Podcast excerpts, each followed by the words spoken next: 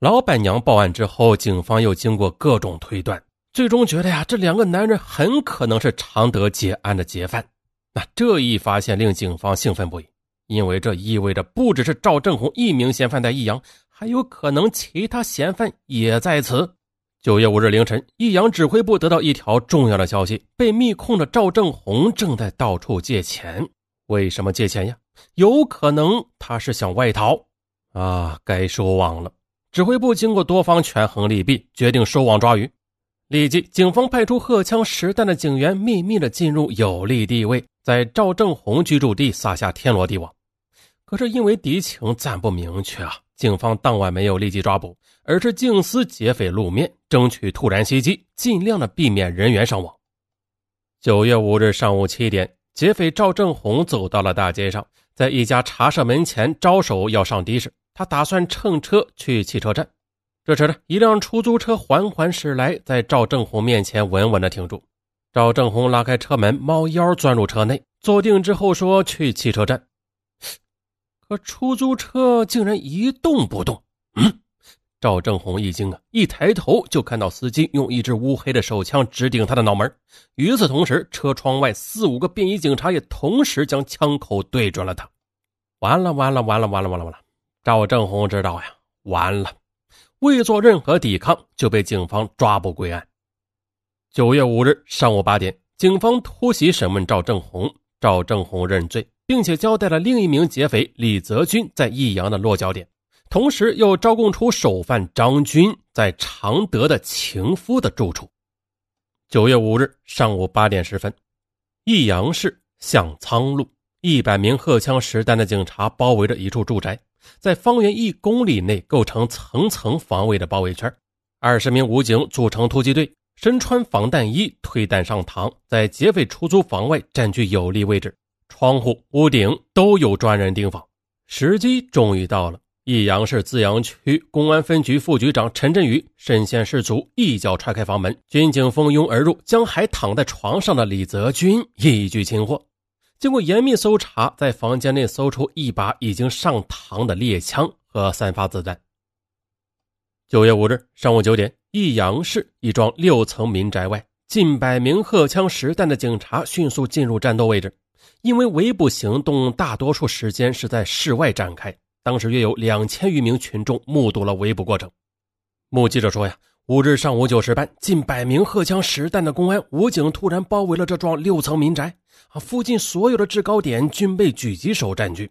目击者还说，数十条枪当时齐指三楼的一套住房。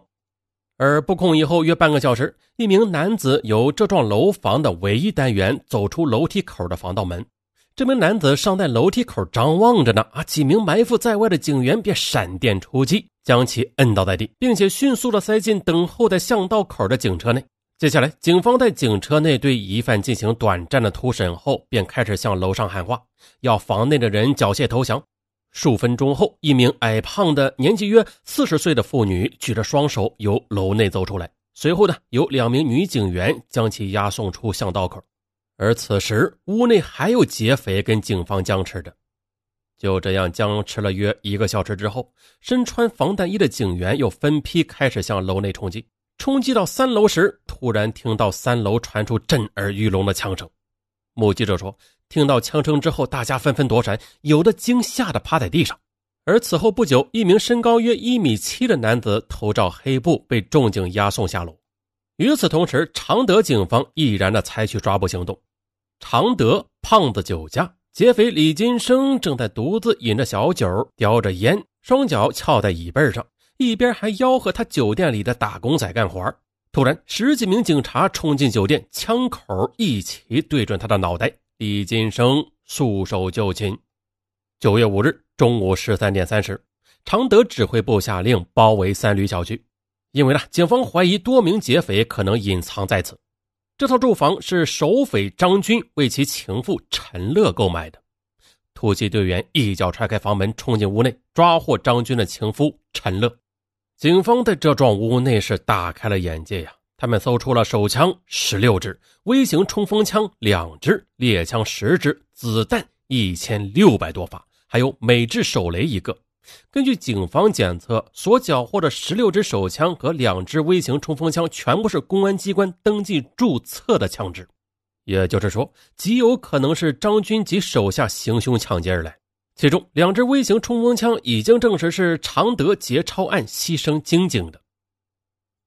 在这幢房子里，警方还搜出身份证二十多个，全系这伙劫匪抢劫杀人后又从死者身上搜得而来的。其中有被枪杀的安乡农业银行行长的身份证，另外呢还有两顶旅游帽。警方还搜出安乡农业银行的存折三个，总金额是四十万元。此外，还搜出两副作案时所用的面罩。啊，这些物件都是从保险柜里搜出来的。警方发现保险柜时，陈乐称没有钥匙，于是警方迅速的采取了措施，这才打开了保险柜。那你看吧，这里面这些军火，那是足够装备一个排呀。警方当即审问长乐，追查张军下落。可是陈乐却百般抵赖，谎称张军已经飞往北京。他说：“强哥，你们是抓不住的，他武艺高强，艺高胆大。”由此可见，这陈乐那是张军的粉丝啊。刚才说的强哥啊，是张军的化名。呃，不过最后陈乐还是招供了张军的去向。他说：“张军到了广州去了，而此时已经是下午六点半。”常德警方立即汇报长沙警方指挥部。于是，长沙警方在长沙黄花机场发现张军已于五日上午乘飞机逃往广州，用的是王瑞军的身份证。九月六日上午十点，常德安乡县警方突击抓获了劫匪团伙成员万晓东。此人曾在特种部队服役过，是个武林高手。但是你再是武林高手，那也扛不住群殴啊！同时，也抓捕了为劫匪团伙牵线搭桥、谋划杀死银行行长的幕后人物许军。九月六日下午四点，警方在金市将久不露面的劫匪王宇引入埋伏圈，一举诱捕成功。同时，正在金市汪家桥家中高谈论阔的另一名劫匪团伙成员严若明啊，也被警方当场抓捕。遗憾的是。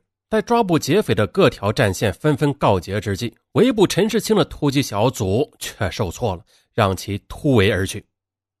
九月六日下午三点十分，常德市德山脚下的善卷路上可以看到大批军警集结，他们荷枪实弹，设卡缉拿陈世清。与此同时啊，电视台滚动播放陈世清的形象和个人资料。这还不算呀，常德各处都张贴了通缉张军、陈世清的通缉令。后来呢？警方根据可靠消息，突击搜查流水大桥以南的所有区域。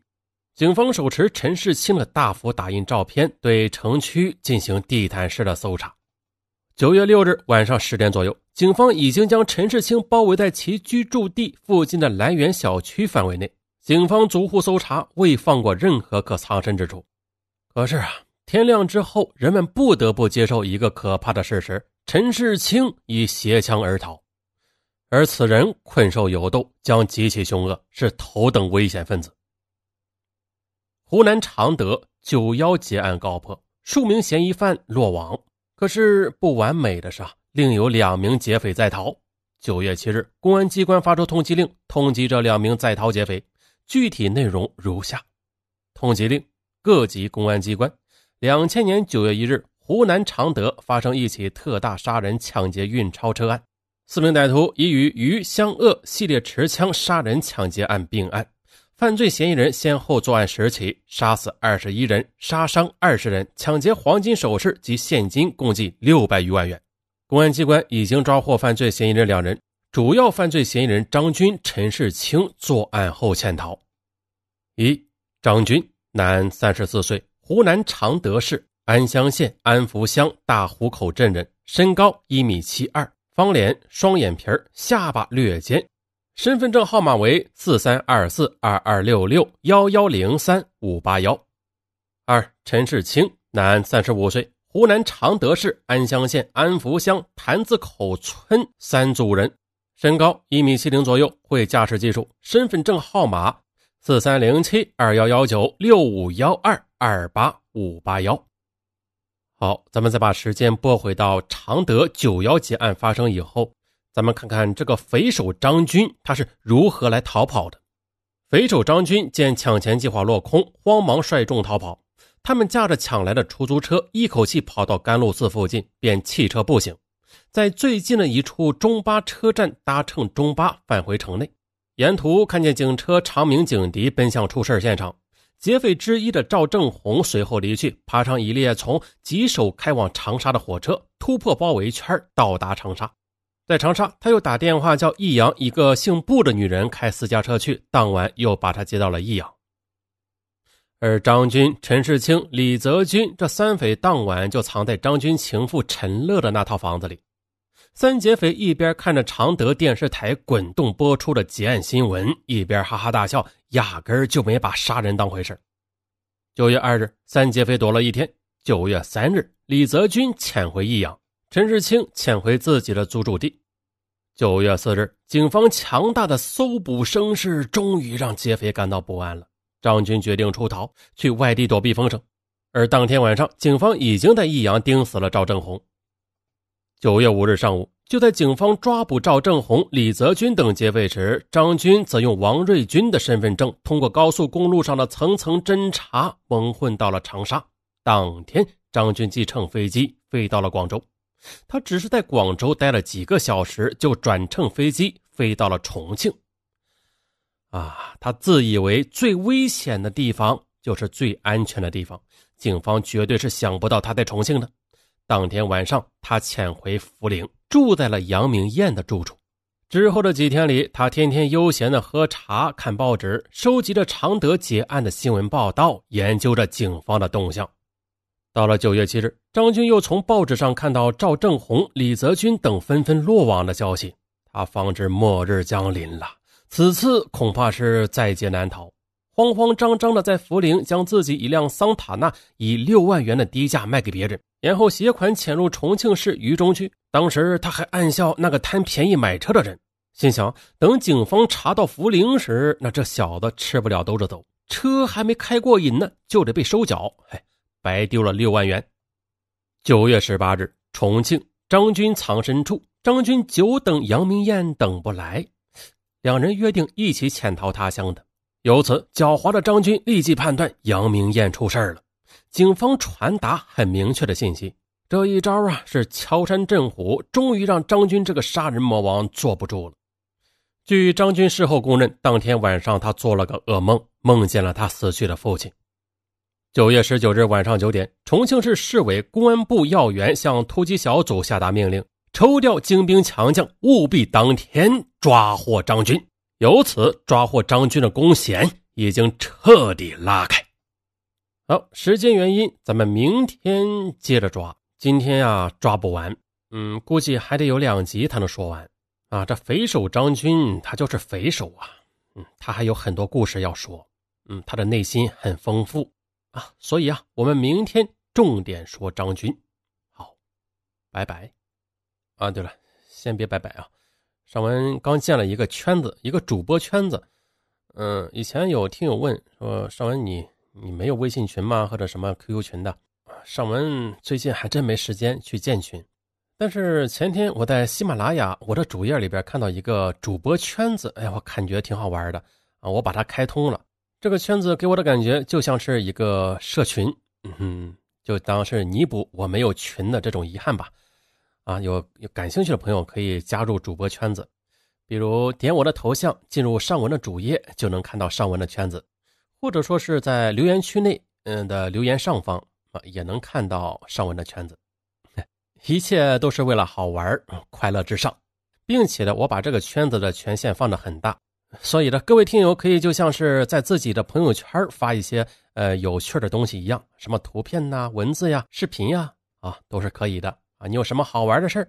那有趣的事儿与大家一起分享一下，或者说是你有什么精彩的大案，也可以在圈里边分享一下的。那上文呢，就当是求个素材了啊！有好素材的，可以复制粘贴到上文的圈子里。如果发现一些适合的啊、有趣的一些案件，上文呢也很荣幸的把你的文字变成声音啊！当然了，上文有时间也会为你点赞的，各位听友也会为你点赞。好。今天就到这里。